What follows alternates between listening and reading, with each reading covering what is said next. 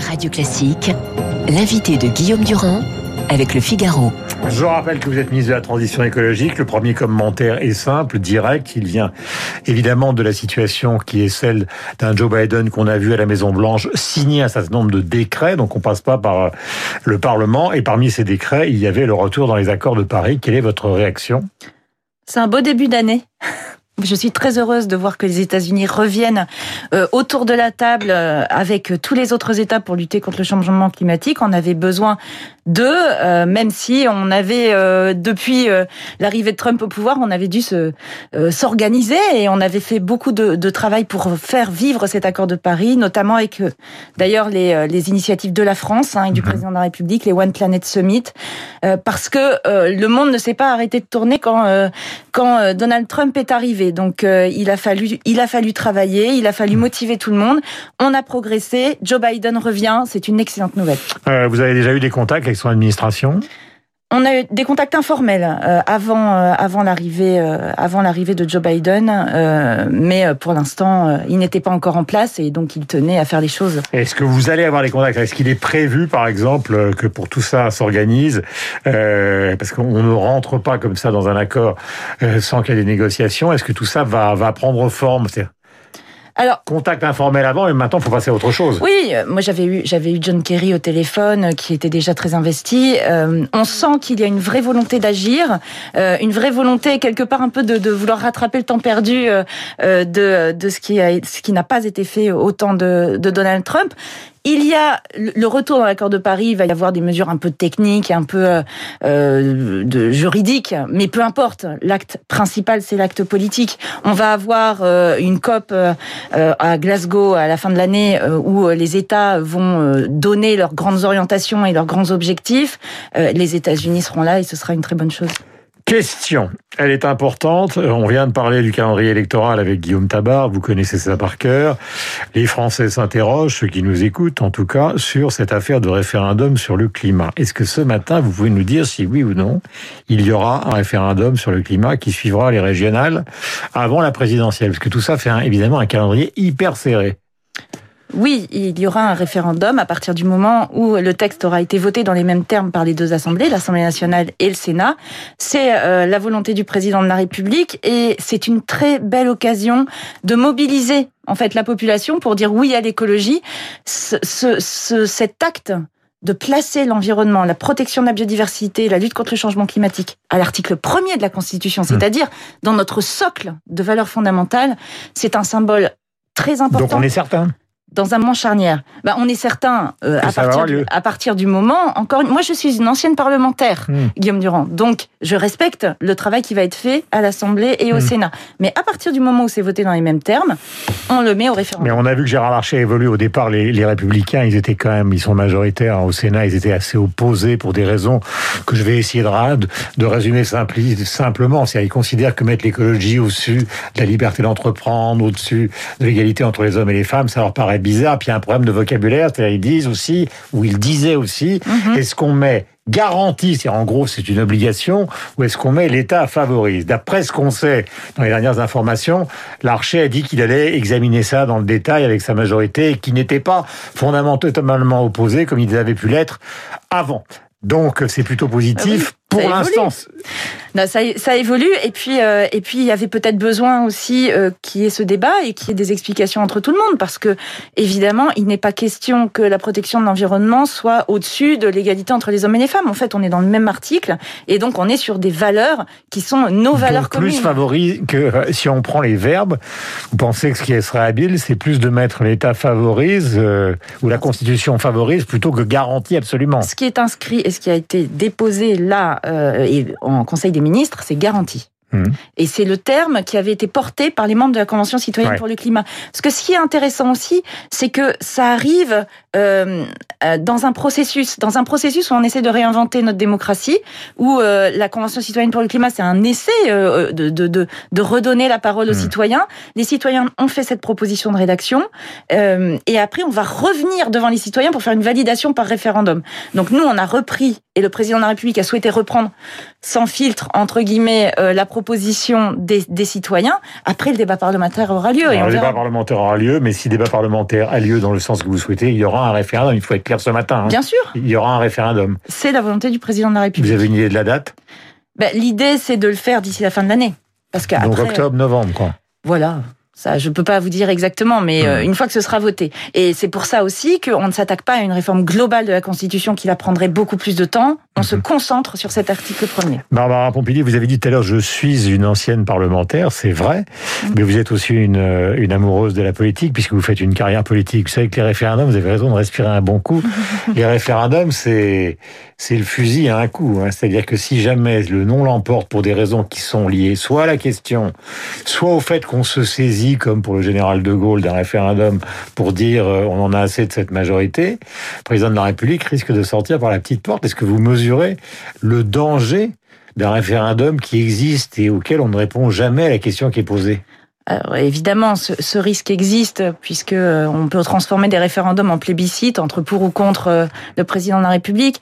Maintenant, sur une question comme celle-là, qui concerne vraiment l'avenir de nos enfants, qui est un symbole énorme, euh, je n'imagine pas que les Français pourraient pourraient jouer à cela. Et d'ailleurs, bon, il faut toujours faire attention aux sondages, mais là on a on a un sondage qui est sorti hier qui dit que les ceux qui ceux qui seraient prêts à aller voter pour ce référendum. Et il y aura une campagne, évidemment, parce que pour l'instant, euh, ils n'en ont pas encore beaucoup entendu parler, c'est normal.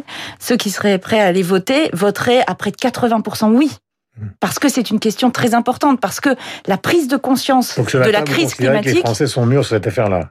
Mais les d'une manière générale, moi j'ai toujours pensé qu'il fallait pas prendre les Français pour des idiots. Donc hmm. euh, et que et que les, les, les Français, c'est eux qui nous ont alertés, c'est eux qui nous poussent et on l'a vu avec la Convention citoyenne pour aller plus loin dans la lutte contre le changement climatique. Hmm. C'est eux aussi qui qui me portent et qui nous portent pour euh, avoir des, des mesures ambitieuses hmm. dans la prochaine loi à venir et puis euh, tout simplement pour protéger l'avenir de nos enfants. Je n'imagine pas que les Français et d'ailleurs que aussi les sénateurs puissent puissent refuser de, de, de, nous donner cette chance de mettre ces valeurs au cœur de notre Constitution.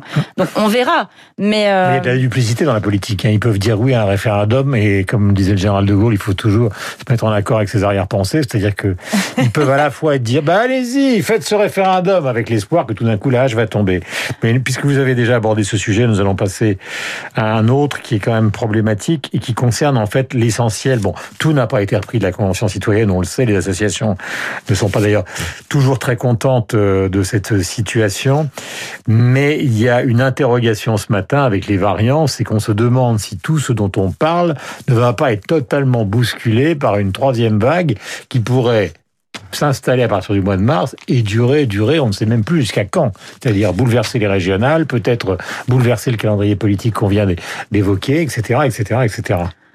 Écoutez, euh, là-dessus, moi je suis comme vous. Euh, je regarde ce qui est en train d'arriver. On a le gouvernement, Olivier Véran, le Premier ministre, qui travaille et en lien avec euh, avec les services de santé, en lien avec les chercheurs, pour essayer de d'avoir les solutions les plus adaptées possibles. On verra bien. Ce qu'on essaye, nous, au gouvernement, c'est d'anticiper au maximum, mais après, chacun a sa place. Moi, j'écoute ce que disent mes collègues et j'applique, je fais comme vous. Après, mon travail, c'est aussi d'essayer de faire en sorte de tirer des leçons de ce qui est en train de se passer. Euh, on a maintenant euh, conscience, et euh, il y a eu d'ailleurs une publication scientifique qui est sortie à la fin de l'année dernière de, l'IPBES, qui est le GIEC de la biodiversité, qui fait un lien clair maintenant entre les atteintes à la biodiversité et l'arrivée des zoonoses et donc des pandémies type Covid. Hmm. Et donc, c'est un débat qui est extrêmement euh, contesté. Hein, vous savez. Ah non, là, là, là, excusez-moi, euh, on a, euh, vous savez, entre cette pandémie-là, je veux dire, hein, parce que les pandémies en général, là, là, je vous parle de ce qui se passe. Euh, en ce moment. Sur ce qui se passe en ce moment, nous avons de plus en plus de certitude que ça vient d'atteinte à la biodiversité. Mais effectivement, on n'est pas sûr à 100% de exactement d'où ça vient. Par contre, ce qu'on sait... il y a un rapport de l'OMS, il y a une mission de l'OMS qui est partie en Chine pour voir exactement comment ça a démarré. Oui, oui, Qu'est-ce qui s'est passé exactement Donc on va avoir la réponse. On va avoir la réponse, sauf que ce qu'on sait aussi, et il faut pas se cacher derrière son petit doigt, euh, parce que sinon on va avoir des problèmes, c'est que quand on fait de la déforestation, quand on fait du trafic d'espèces, on, on fait rentrer en contact des des milieux qui, ont pas, qui ne le sont pas d'habitude. Et c'est là que nous avons l'apparition de pandémie. Et d'ailleurs, ce rapport, je rappelle, qui vient de, de l'IPBES, c'est-à-dire le GIEC du climat. Mmh. Les GIEC, le GIEC, on l'a pas écouté pendant longtemps, maintenant on l'écoute. L'IPBES, on va l'écouter aussi. Ça, ça s'appelle l'ère des pandémies. C'est-à-dire que si on continue de faire n'importe quoi sur la biodiversité, si on continue à faire de la déforestation ou du trafic d'espèces, mmh. des, des pandémies telles que celles qu'on est en train de vivre, on va en, en voir arriver de plus en plus régulièrement. Et moi, ce que je ne souhaite pas, c'est que nous passions notre vie à courir après le vaccin du prochain virus. Hmm. On doit anticiper, on doit arrêter de faire n'importe quoi avec la biodiversité, et comme ça, on pourra éviter de se retrouver avec des pandémies qui se succèdent. Je pense que c'est ça mon travail, euh, en lien avec euh, avec mes collègues et tout le travail qui est fait au niveau international de recherche. Hmm. Et on a lancé au One Planet Summit avec le président de la République un programme de scientifiques pour justement avoir tout autour de la planète des scientifiques qui sont des vigies et qui peuvent nous, nous aider euh, à agir. Voilà, je sens à votre ton que vous n'êtes pas comme Nicolas Hulot qui tout d'un coup en plein milieu d'une émission de radio a dit qu'il allait partir du gouvernement. On sent qu'il y a chez vous une certaine euh, ténacité, ce qui n'est pas de la flagornerie, mais je, je, souligne ce ton. France relance. Il s'agit de ce qui se mhm. passe concernant donc les voitures électriques, la rénovation des logements thermiques, parce que ça, ça fait partie des choses qui ont été retenues dans les propositions de la Convention citoyenne. Il y a d'autres choses qui n'ont pas été retenues du tout, qu'on va pas euh, détailler. Euh, mais allons vers ces deux sujets brièvement pour terminer. Oui, euh, d'abord sur la Convention citoyenne, il y a un site avec un tableau où vous pouvez regarder ce qui est fait de chacune des 146 propositions et vous verrez qu'une réponse a été apportée à chacune. Sur euh, euh le, logement et sur les transports, on est sur deux secteurs très émetteurs de gaz à effet de serre. Et donc le plan de, de relance, on a un tiers qui doit servir à baisser nos émissions de gaz à effet de serre et à nous et à partir vers la transition écologique. Et eh ben sur les mesures qui ont été prises, on a multiplié par trois la vente de véhicules électriques par rapport à l'année dernière. On a multiplié par trois les fameuses MaPrimeRénov. Rénov. Euh, c'est, alors vous pouvez aller sur le site internet maprimerénov.gouv.fr hmm. qui euh, qui va vous permettre de voir si vous avez droit à des aides pour pouvoir rénover, votre logement.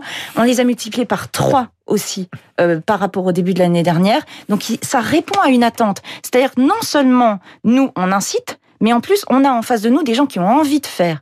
Et euh, ce qu'on veut, c'est faciliter, faciliter la vie des gens pour qu'ils se tournent vers la transition écologique. C'est toute l'ambition de ce gouvernement euh, auquel j'apporte ma contribution volontariste, comme vous l'avez dit. Voilà, il est 8h28 sur l'antenne de Radio Classique. Nous étions avec Barbara Pompili, qui est ministre de la Transition écologique, au lendemain donc du retour des Américains dans l'accord de Paris. Merci de ce commentaire. Merci d'être venu ce matin. 8h20.